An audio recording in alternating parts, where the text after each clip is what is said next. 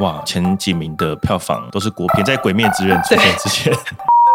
看的时候觉得哇，实在是这个尺度，到底电视可以播吗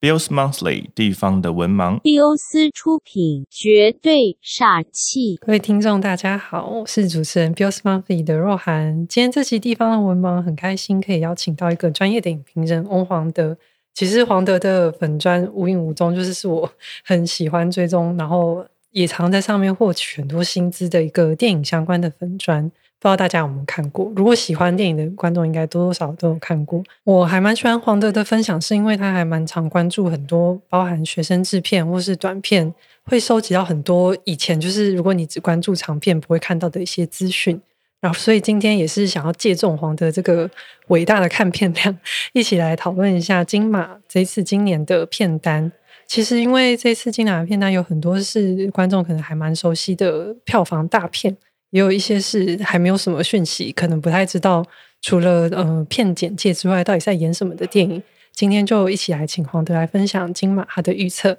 我们来欢迎黄德。Hello，若涵，还有各位听众。我是黄德，然后我自己本身在经营的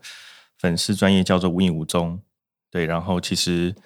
呃今天会来谈这个金马奖这个题目，其实我觉得也蛮当然蛮应景的，因为现在金马影展期间嘛，然后大家有机会看到一些金马奖的入围作品，那金马奖也快到了，那我也不晓得为什么我会跟金马奖结缘，就是好像呃在我小学的时候。小学也太早了对我从小学就开始跟金马奖结缘，然后到现在好像变成我每次谈到谈论到金马奖，大家都问我的意见，所以其实很小很小就开始 follow 金马奖，然后一直到后来呃上了高中大学之后，终于有余力了之后呢，就开始呃当然喜欢电影，然后也去开始去跑影展，然后呃就开始要求自己，好每一年的金马奖的入围的片全部都要看，然后自己再写一些预测，嗯。一开始坦白说是没有什么人看了，因为大家觉得，呃，怎么讲？就是因为如果是奥斯卡奖的话，大部分的作品通常都已经上院线了。嗯，但金马策略上不太一样。对，但是金马奖有些片它会很神秘，只有影展看得到。嗯，所以你这时候一直一直在期间去谈论那些很神秘的影片，就很多人没有共鸣，大家都没看过这样子。但是后来我发现这几年开始慢慢有越来越大的多的热度，哦然后金马奖越来越来越就是。这个品牌越来越坚固了，然后我觉得讨论度也变多了，然后我写的文章也更多人看了，对，然后所以今天才给我机会坐在这里。别 这样说，不是今天邀请黄的，其实我还蛮开心的，因为这里面有些入围的片子，就是我自己都还没有看过，所以我今天比较是一个跟大家，就是跟听众大家一样的心情，一起来听黄德的分享，因为他每一片现在有入围，他都已经看过。这样，像我今年看呢，看完所有金马奖的入围作品，我反而最喜欢的作品。反而是纪录片的部分，反而不是剧情长片。是对，那我就很怕说，哎，但是这纪录片好像目前好像也没有卖完，然后我就觉得很紧张，说，哇，就是其实我觉得真的好看的是在纪录片，但是因为大家都把就是整个风头都在长片上，我就觉得很可惜。所以有时候呃，就像若涵说的，我不见得会。呃，全部聚焦在去介绍就是热门的长片，我觉得一些短片纪录片其实也很可观。还是你要在我们开始进入每个奖项前，先推荐一下你今年最喜欢的纪录片。好，最喜欢的一部是不是？是。好，那我推荐今年的入围最佳纪录片的呃一部作品，叫做《迷航》啊，《迷航》这部片，这部片它其实是一部呃由香港导演李哲熙执导的作品哦。那这部作品的背景是发生在啊中国的乌坎村。那如果各位听众熟悉的话，在二零一一年的时候啊，中国乌乌坎村，它其实在事发之前根本没有人知道乌坎村在哪里，它就是一个一般的村落。那因为呃当地的贪官横行哦，然后老百姓受不了，所以决定啊上街抗争。然后一开始的时候，官方的态度就是想要去镇压他们。然后啊，导演就从这个一开始，这些民众开始上街游行，就访问了每一个参与的领袖，然后甚至有一些领袖，你活生生的看到他前前一段还在跟导演受访，下一段他就已经失踪，然后死亡了。这样，导演花了六七年时间，把整个呃乌坎村的变化，就是这群领袖如何大起大落，爬上了当选了，就是。民意代表的位置，然后又从神坛落下，然后啊，到底民主这件事情是一个好的制度吗？所以大家现在回想会觉得好像是一个社会实验，嗯，就是他让乌坎村的人去体验，说好，你们要民主，那我们给你们民主试试看。但是民主能够改变什么？我们让你们去去去体会。所以其实有些，我觉得有些朋友可能看完之后会会开始有点质疑民主这件事情。哦，真的是每个地方都适合民主吗？所以我觉得这部作品并不是这么的一概而论，就是说它好像是一个立场，它其实把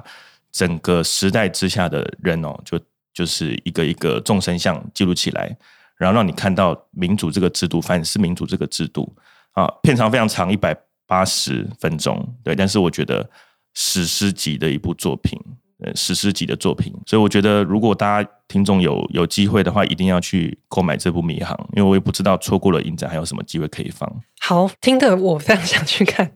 是不是？如果有其他听众听到对这个题目有兴趣的话，也欢迎去看哦。好，那我今年其哎，其实本来想要一开始。想聊聊看的时候，的确就是在大家的认知里，今年应该算是国片大年的感觉。包含就是说疫情的缘故，可能很多好莱坞的片也没有办法那么直接的，嗯，在票房上就是得到发行啊，或是大家的关注。似乎也有很多人越来越期待说，哎，国片是不是即将未来要有更多的斩获？这样你自己感觉说，在这个议题上，譬如说像你刚刚谈的这个剧情片。可能就是有很高声量这个事情，是不是有的确跟往年相比，有没有一些特别的地方？这样对，真的非常特别。因为往年如果是在呃，虽然我们知道很多国片，像去去年《阳光普照》什么都是在呃下半年才上哦，但是那个时候毕竟好莱坞电影还是还是站在一个主流的位置。嗯，但是我们看到呃现在的整个市场，哇，就是前几名的票房都是国片，在《鬼灭之刃》出现之前 都是国片。然后我觉得哇，这个真的是一个非常罕见啊，也很难得的状态哦。嗯，虽然大家说这个也是有一些隐忧哦，因为可能呃，我听到之前有人说，如果之后疫情结束之后，明年呢，如果所有的好莱坞电影 都上的话，又回来了，可能每两个礼拜都会有一部大片，那到时候可能国片又会受到遭到一个重击。但至少现在这个阶段，我们来看到国片真的是哇，百花齐放。而且我觉得都相当精彩，今天也可以跟大家分享一下，我觉得哪一些国片，我觉得特别值得一看。等一下，我跟黄德会分别就是聊聊最佳呃新演员、最佳男女主角、男女配角、最佳导演、新导演、剧情长片等等。那时间的关系，这次有点可惜，没有办法聊到更多。不过像刚刚黄德也有跟我们分享最佳纪录片的部分，后续希望有机会可以看到更多的分享。这样子，首先就是其实。嗯，我很喜欢看黄德举办的 一些活动，里面他常常会聊到，就是他最新发现的，就是无论是新导演或是新演员这一块，就我觉得他在嗯比较年轻一辈的创作者上的关注是很很投入时间跟精力的。不知道黄德这次看最佳新演员的表现，有没有觉得你最惊艳，然后最想跟大家分享？呃，如果说是今年的最佳新演员的话，我觉得应该算是今年我觉得最死亡之组的。一个一个一个项目，一一开始就不小心聊到死亡之组，对，我觉得是死亡之组。如果 等一下聊男女主角，我可能都会很明确的跟你说，我觉得谁谁谁最有机会。但是我觉得新演员真的是太难说了。嗯，虽然我觉得在里面还是可以，我还是可以挑出一个我觉得最有可能会得奖的了。但是我觉得先先不谈这个，我们可以先来聊一下，就是这一次的呃入围的作品演员。对，那其实我自己非常非常欣赏的是啊，有吴亦荣主演的《大吉大利，阖家平安》。好，那这部作品在稍早的金钟奖，他也获得了一个事后的殊荣哦。然后我我其实当时在看这部作品，在桃园电影节，然后我看的时候觉得哇，实在是惊为天人，因为这个尺度到底电视可以播吗？就是很很很吓人的，因为他其实在一开始就有裸奔的画面，然后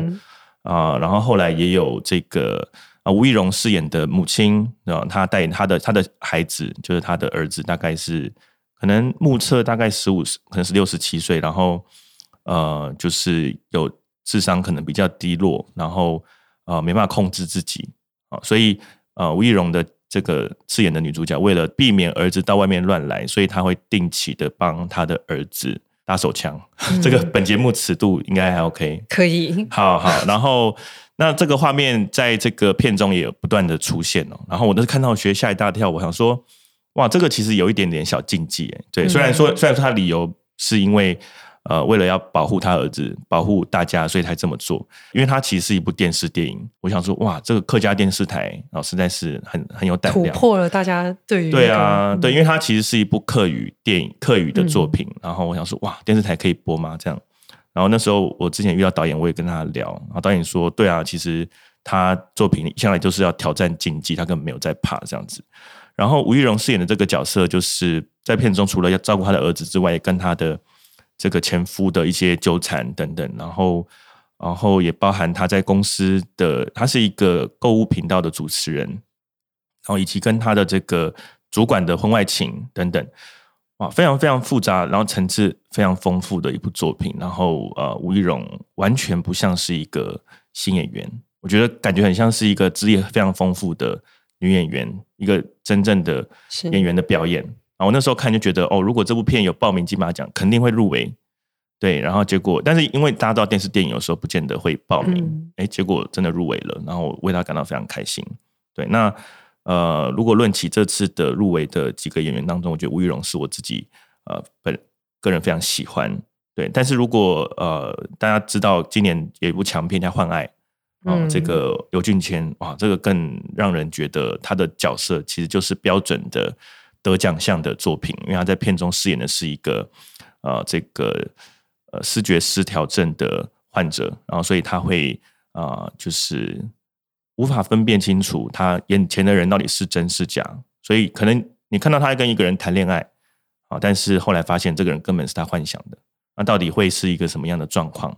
好，那刘俊谦他其实在香港本身舞台剧就已经有所。成绩了，就是相当已经算是在小众圈有出名，这是他的第一部的剧情长片的演出。然后我觉得整个角色的诠释驾驭的非常非常惊人啊，非常非常惊人。里面有非常非常多得奖场，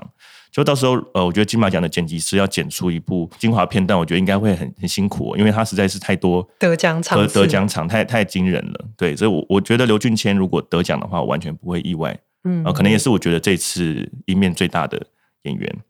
像刚刚黄德讲到这种得奖场的事情啊，其实我们很常在讨论演员的奖项的时候，都会来分析说，这个戏剧的表现力有没有办法让演员有这个足够的表现场。换爱其实现在应该还在院线上，可能还剩最后一些些场次。大家如果有兴趣，可以去看一下，因为就是这个表现场，有时候你真的会整个投入在这个演员的表演面，还是还蛮难得的这种经验。这样子，其实你刚刚讲吴一荣的时候。我蛮有感触的，因为常常大家现在在讨论奖项的变革的时候，一直在讨论电视电影这件事情。好像如果金马有这个机会，让更多人接触到《大吉大利》这部片的话，会是还蛮好的一个方式。这样子，刚说完死亡之组，我们要来 进入到就是男女配角的这个部分。男女配角有觉得比较好讨论的，对不对？会觉得胜负之分，可能就是在你心中比较可以清楚，比较没有那么纠结这样。对，呃，其实我觉得最佳男主角还是很难讲，但是如果说是最佳女主角的话，我我我刚才出门的时候也在想，嗯，哎，我觉得其实哇，我觉得还是陈淑芳，哎，就是我觉得姜还是老的辣，对的。如果陈淑芳最后，呃，我觉得不太可能，但是如果她最后获得最佳女主角，又拿最佳女配角，分别是古伟和亲爱的房客，我其实不会意外哦。像现在，当然我相信，呃，很多如果在看。不管是短片、电视、电影或电影的观众啊，如果在接触的话，都一定会看到陈淑芳的身影。只是他从影六十多年来，从来没有获得过金马奖的呃入围，然后这一次一入围就提名三项啊。那我自己是觉得，呃，也不用说因为资历、因为年纪，所以就哦好像给他，并不是因为这样。我觉得这一次的整个表现来看，陈淑芳确实是非常非常突出的。然后我甚至觉得，哇，我在看《孤味》的时候，我觉得。有点想到树木西林的感觉，是是是，对哇，台版树木西林，只是文化不同，那个就是整个会靠有点不太一样，不太一样，然后那个设定不太一样。但是我的意思就是说，那种台台湾的这种老奶奶的形象，我觉得陈淑芳其实是应该可以让很多观众的共鸣，觉得哦，想到自己的阿妈、自己的家人那种感觉。然后，呃，在这个孤位当中，他饰演的这个角色其实也很有戏剧张力哦。他在片中的呃，即将迎来他的一个大寿，然后最后发现他的前夫啊，居然呃，应该说她的丈夫啦，因为没有离婚，只是她的丈夫是龙少华演的。然后，因为她等于说是常年离家，然后出轨，所以就没有回来。然后突然死了，说要葬回老家啊。然后陈淑芳想说：哇，我都要办寿宴，然后你还要回来给我搞这出。然后，所以开始啊，虽然老公死了，还是毒舌不断了。然后后来也慢慢的有机会接触到这个她的丈夫啊，生前陪伴她度过啊晚年晚年的这个呃这位这位伴侣伴侣对对伴侣，然后两人也有一些正面冲突，也不能说冲突，正面面对面的机会。然后你就看到陈淑芳如何从哦，虽然我没有跟他在一起，但是我还是觉得我还是他老婆啊。那你们凭什么？对，然后到慢慢的觉得，诶，其实有些事情该放下还是要放下。啊，整个层次的转换好惊人，然后在这个这个片片子的算是比较偏结尾，有一场在庙宇里面的戏，哇，就是他那场戏，很感人，很吸卫生纸的。对他开始在啊重新审视自己，重新审视自己跟丈夫的关系，然后以及为什么他要如此就去坚持。其实并没有用太多的对白去描述他的状况，但是当我们看到他的那种彷徨。然后我们反而好像突然理解了他的啊这个生命的状态。然后我觉得陈淑芳是用生命在演这出戏，而不只是呃，就是我们看到的不只是角色而已，我们看到的也是陈淑芳这个人。然后所以我觉得太强了，就他也不只是完全只是诠释而已。我们看到的是这个演员把他的生命状态放在这部片当中，我也无法想象除了陈淑芳之外，还有谁可以演出这个角色。对，所以。今年呃，以最佳女主角来讲的话，我会非常看好陈淑芳。我蛮喜欢就是陈淑芳在《孤味》里面的表现，就是因为还没有看过的观众有个背景，就是她其实以前是出身医生世家，然后后来就是卖虾卷，然后也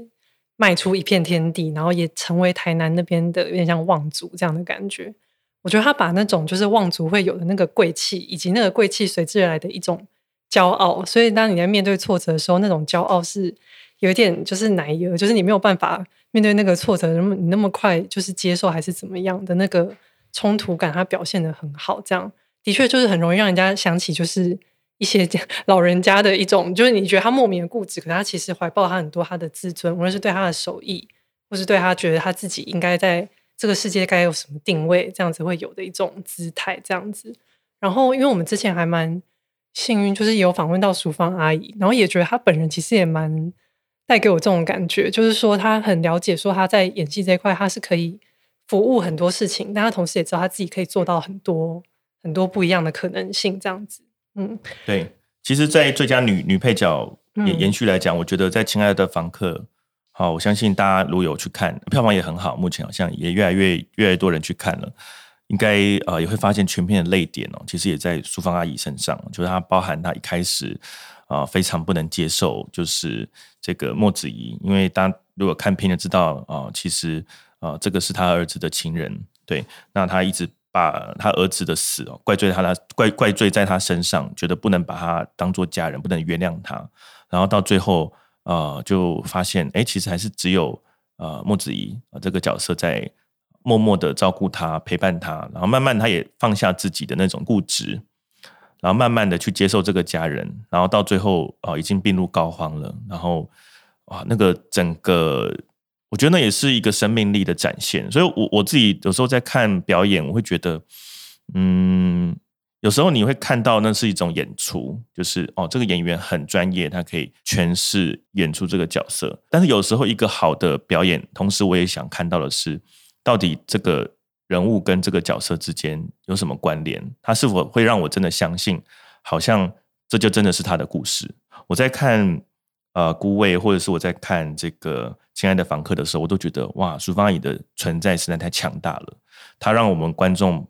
啊都暂时的忘记这是一个戏剧，好像是真的在看一个啊我们生活周遭都会遇到的一个阿妈的状态。好，所以我觉得很感人，很精彩。其实我后来，哎，我是先看《亲爱的房客》，我看完之后就一直回去追溯，说就是淑芳阿姨以前到底还演过哪些连续剧，就不是说我们一般人可能想象的这种电影制作。因为其实淑芳阿姨她也演过很多，除了电影之外，包含就是八点档，然后很多就是跟台湾民情非常接近的这种，可能不会被呃一般电影观众所那么认识的这种连续剧，好像会让我觉得说，哎，这一连串这样起来，累积出很丰厚的一些养分在淑芳阿姨体内的感觉。对，没错。然后我觉得，所以呃，如果说是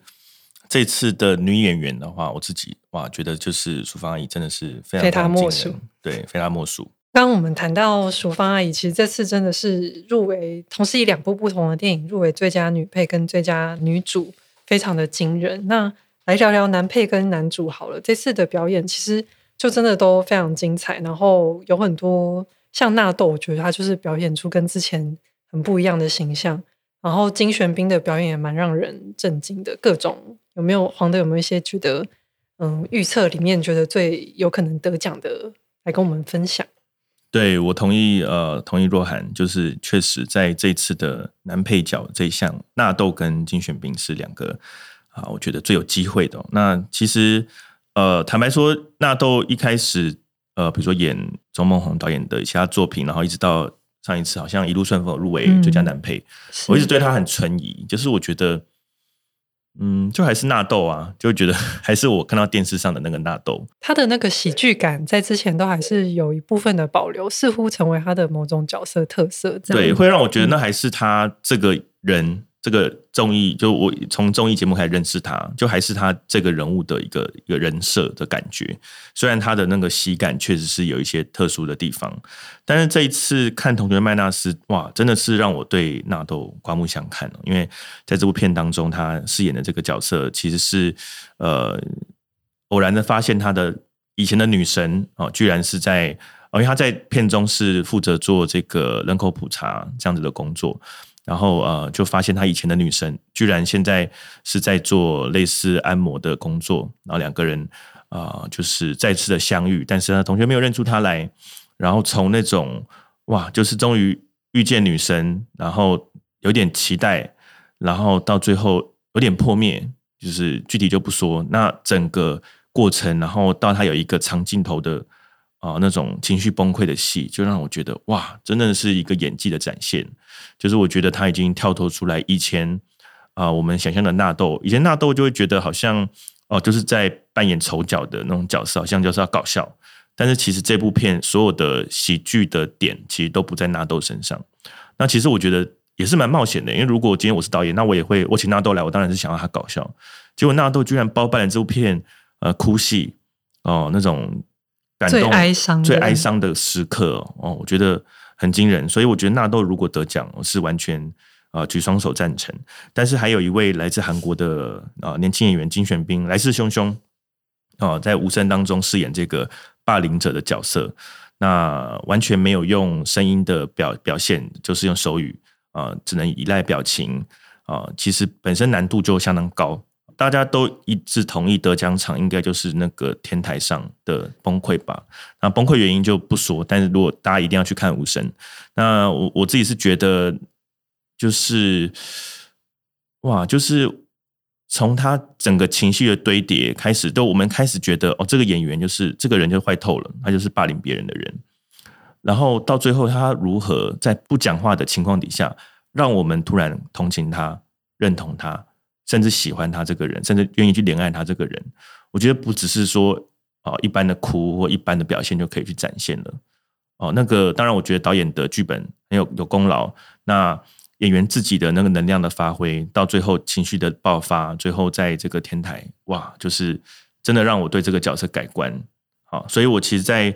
看的时候，我就会觉得说，其实，在最佳男配角这两个角色是真的是让我印象特别深刻。其实我很同意这次黄德这两这个观察，因为像麦纳斯那个时候四位，呃，一开始名单出来就是有大家都跟证人说两位入围嘛，那当然一开始大家就已经很期待说有四位都很厉害的男演员，加上陈以文的话就是五位一起来竞逐，但的确纳豆有打破大家对他本来的认识，可能包含到像在大佛普拉斯里面，还是会有一种好像他是笑中带泪。这次没有完全没有笑的部分，只有泪的部分，完全的这种失败感，还是就觉得非常的佩服这样子。男主角的部分，因为我想《男儿王》跟《手卷烟》可能是比较少观众有 follow 到的。那当然，呃，提名里面有《男儿王》的李国煌，还有《手卷烟》的林家栋。那也包含就是台湾观众可能都已经很熟悉的怪胎里的林柏宏、亲爱的房客莫子仪，还有消失的情人节刘冠廷。不知道黄德这次怎么看这个名单呢？其实我这次看到这个这次的演员的名单，我发现一个跟往年不太一样的地方啊，就是其实我们以前在谈到就是呃金马奖会喜欢的作品，好像还是比较偏向可能文艺取向，然后是。啊，角色稍微比较严肃悲情这样子的人物为主，但其实这次不一样，这次还蛮多喜剧类型哦，包含其实怪胎也是，然后这个消失的情人节也是，那同学麦纳斯当然也是一个喜剧调性，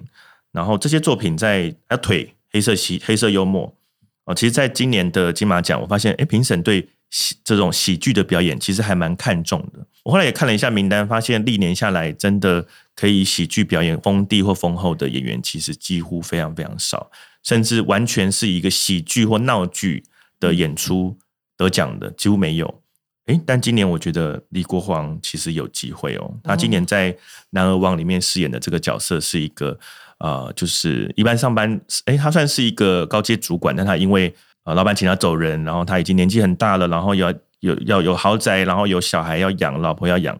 该怎么办呢？这时候突然就有一间呃，有一个老板跟他说：“哎，你来我这边工作，我让你当高阶主管。”然后他就立刻就答应了，去了。去了之后，发现原来是一个呃变装秀的酒吧啊，然后他是负责帮这些呃表演呃表演者收衣服、拿衣服，然后引他们上台这样子。有一天发现人少一个啊。因为有一个人逃兵役被抓走了啊，然后他们说：“哎，那你再上来顶。”结果一上来啊，没想到啊，妩媚众生啊，大家觉得哇，这个实在是太惊人了。很多的观众呢就觉得说：“哇，这个好，这个好，因为下一次也要看他表演。”然后他变成哦，这个台柱，然后甚至他还自创了很多歌曲这样子。那为什么我觉得这个李国煌很惊人呢？因为我们有时候经常会看啊，这个谁谁哭戏演的很很好，谁谁谁表演有层次什么的，但我们却往往忽略，其实喜剧的表演是非常非常难的。大家想一下，我们台湾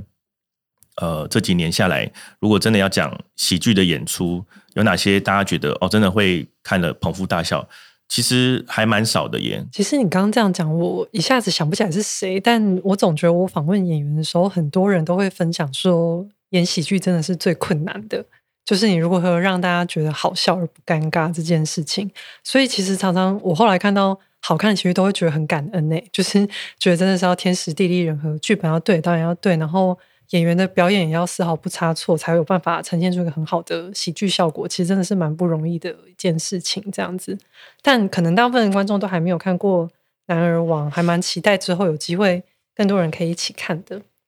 好。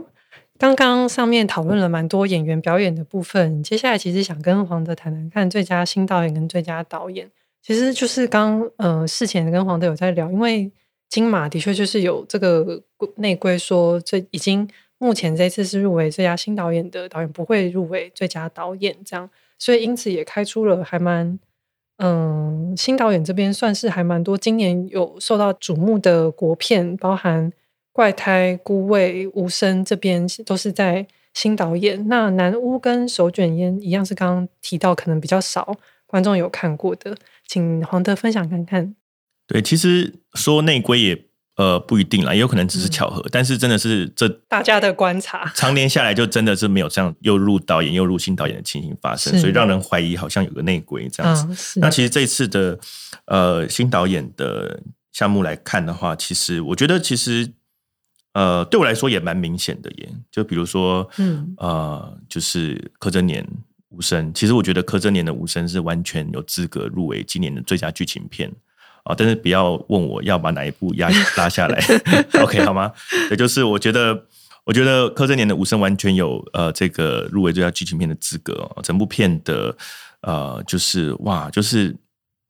我我觉得我不只是看到在表演上面的整个调度的精彩，然后包含。啊，整个配乐、音效、美术各个的部门、各个领域哦，都调度的非常精彩。然后整个导演技法完全无法想象是一个新导演的表现。我也是关注柯震年的短片，比如说《无名马》，他早期的《逆境》啊，都有一段时间。那这次我觉得早就已经看到他有这个特质，可以去把那种黑暗的就是要怎么讲，就是人性比较幽微细微的差别。对对对对，像你刚刚说的那个金玄彬的表演，我觉得很动人，就是在他在那个恶人的外表下，他会回去刻画说这个人曾经受过的伤，跟他的犹豫，他做的选择。我觉得好像每次柯震年要谈这种。黑暗之下的那种很细微的事情，总是非常的可以打动人的感觉。对，而且还有另外一个角度是说，其实台湾导演有时候我们会觉得说，哎，台湾导演好像比较多是呃擅长处理那种大家会觉得师承台湾新电影，就是这种路线，好像这种很商业性的操作，甚至有点像是韩国电影那种，就是我们一般看到韩国主流商业电影那种风格的片，在台湾来讲能够驾驭的导演不多，但柯震年也是完全让我觉得。他其实完全有资格啊，有能力去驾驭一种就韩国主流商业式的叙事语言啊，包含在片中里面有几场我觉得很精彩的戏，整个说故事的方式啊，包含比如说有一场我记得是呃主角去这个呃游览车，然后在呃剪接他跟老师的对话，然后那个时间序如何碰撞起来，然后让你恍然大悟，哇，就是其实里面有很多叙事的呃细节，然后。这个演员的调度，我觉得都是无懈可击的。所以我觉得，如果就这里边来讲的话，我我非常看好柯震年。但是我觉得也不能不提的是，这一次来自马来西亚的啊南屋啊，其实在这个文老师之前在这个全面指南有说，这个是一个好像是啊蔡明亮来拍《中邪二》，我觉得实在是太 太贴切了，因为。确实就是一部重邪恶的剧情，只是只是它非常文艺，然后非常的甚至非常缓慢，然后画面有时候很暗，然后不知道发生什么事，然后很久这样。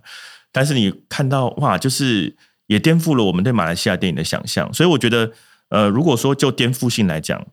其实柯震年和张吉安对我来说都在做一件颠覆的事情。我们一旦可能以前看到马来西亚电影，我无法想象，呃，就是有这样子的风格，这样子的。创作的基调，然后从从这个传说故事当中去提炼啊一种奇幻的氛围出来，然后很缓慢、很有耐心的去带我们窥见黑暗啊，窥见鬼神啊。我觉得自己在看的时候，会觉得张吉安和柯震年对我来说，他们两部作品都有他一定的成熟性。其实，像我自己一开始在宣布名单的时候，也是有一点替无声抱憾，就他没有进入到最佳剧情长片，实在是觉得有点可惜，对，不可思议。对，然后但今年的确，像最佳导演跟最佳剧情长片有四片都是重叠的，显然是今年的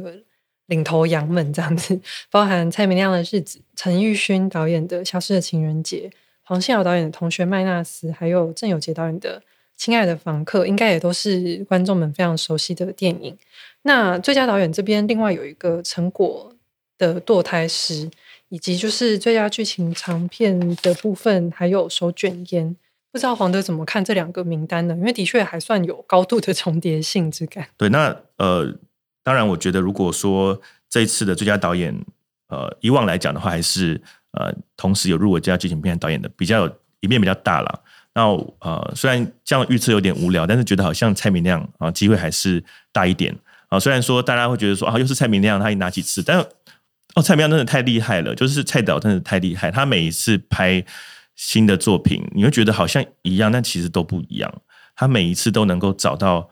呃一个新的呃叙事的细微的变化，然后呃在这个缓慢当中去提炼出呃一种浪漫啊。其实日子呃，如果大家愿意仔细耐心的去看，跟着呃小康啊李康生的角色往下看的话，其实它是一个浪漫的爱情故事，只是它很细微，细微到。它可能一个动作，就比如他们最后在这个呃宾馆完事之后，可能就是一个动作而已，然后可能最后就是音乐盒的一段声音而已。他把整个爱情故事用最低线的方式表达出来，然后没有人会这样拍爱情电影，只有蔡明亮。所以我自己觉得，就导演，如果说当然最佳导演是鼓励导演这件事情。彰显导演这件事情，我觉得蔡明亮他的导演功力真的是不用多说，太精彩了。好像也会惊艳于蔡导，每次都有办法做，在我们看来好像是有一点突破性的事情，真是非常厉害。就是说，等于他创作那么多部以来，我蛮同意刚刚黄德说的这个低显度的爱情的这个表达。我觉得我好像也是到了。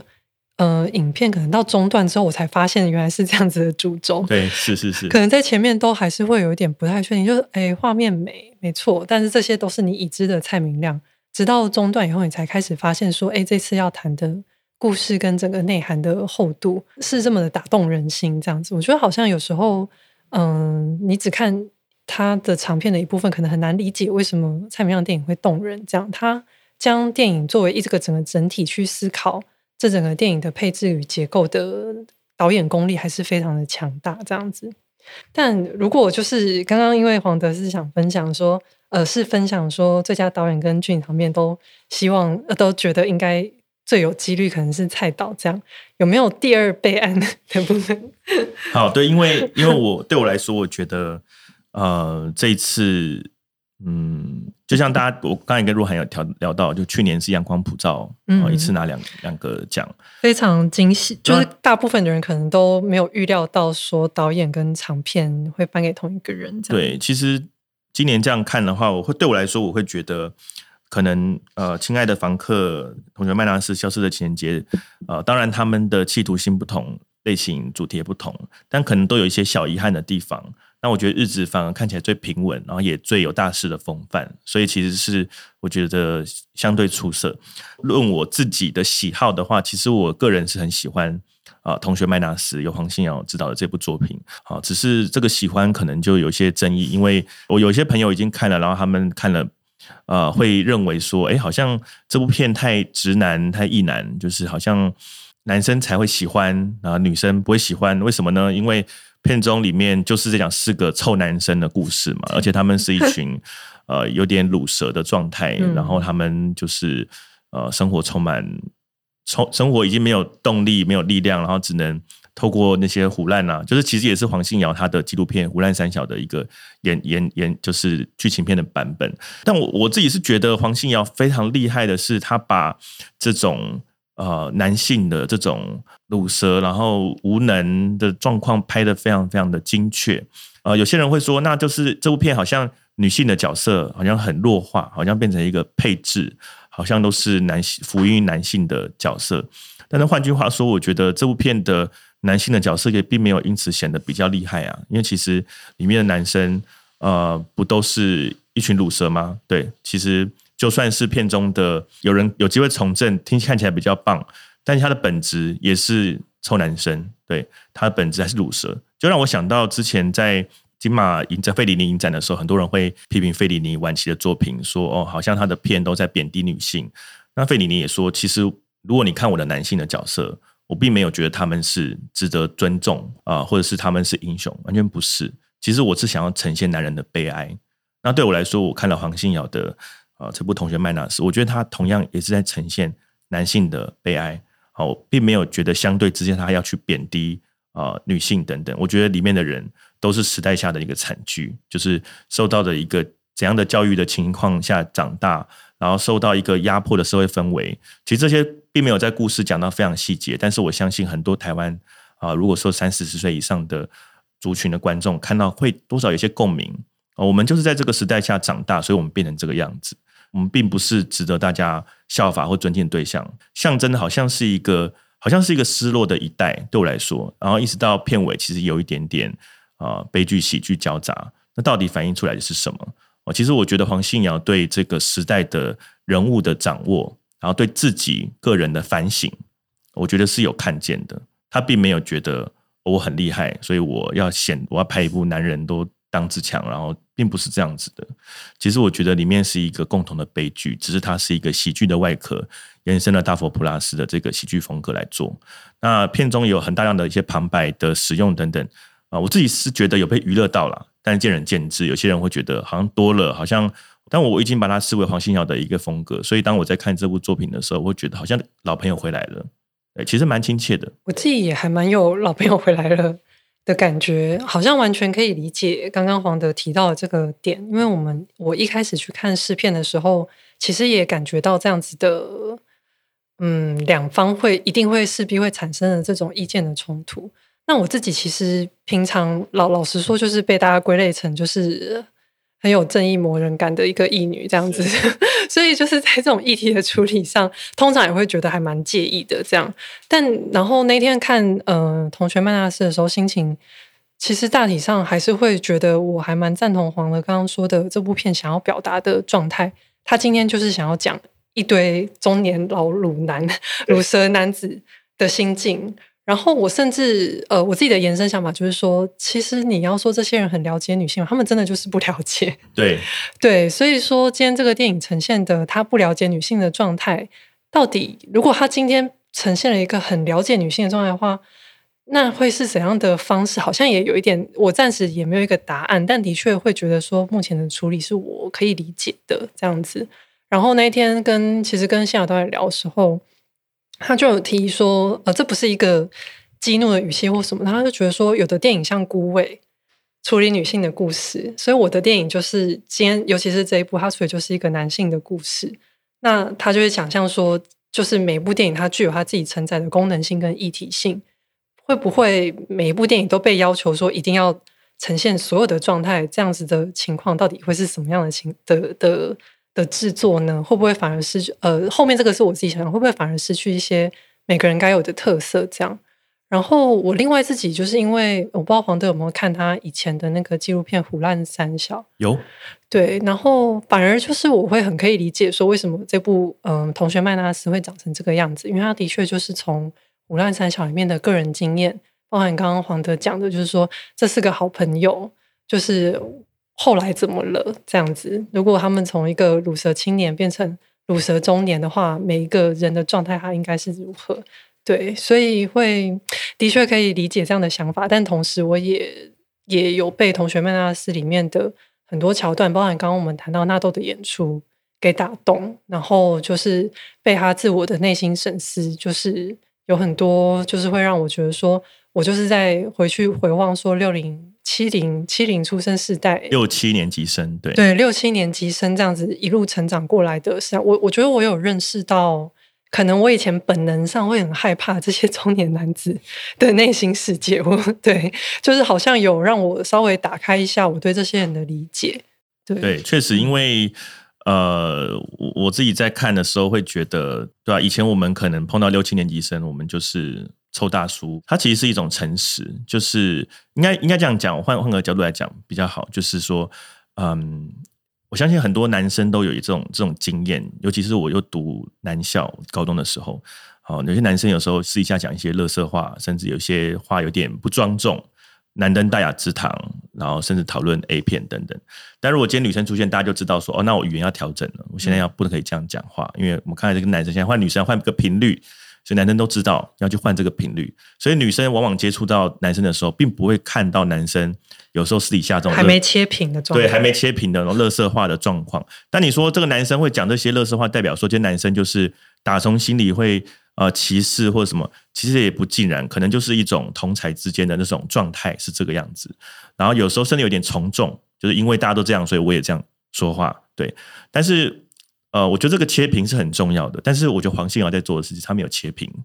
他直接让呃所有人都看到，我们男生私底下是这样子，这么屁，五马高清，对，这么五马高清，这么乐色化，然后这么这么中二，然后这么甚至有一些歧视，这样他把这些东西呈现出来。那我觉得有一些呃女性的朋友，我相信如果有人觉得不舒服，完全是。完全是可以意料的。嗯，我在几个重点场景也会略感不适，就是说，但我的不是介于，就是说，今天这个冒犯到我，以及就是我理解这个瞄准的 T A 目标不是我，这个两个端点之中在游移，就我没有这个生活经验嘛，所以我无法跟这个角色现在这个这个状态共鸣，然后还是说我应该要为此感到冒犯。我好像一边会在思考这个问题跟界限这样子，超级期待。当然，期待没有用，我也不知道。但又说 到时候评审们会怎么讨论这部片？是，当然我们只知道最后一个结果，可能不会有讨论的公开。对，但是我还蛮好奇的，就是如果想说，如果评审团里面有一些呃女性，甚至女性主义者，我相信他们对这部片一定会有很多畸变的。嗯，那这个畸变会是怎样的结果？其实我觉得也会反，可能也会反映在最后的一个得奖的名单。所以有时候。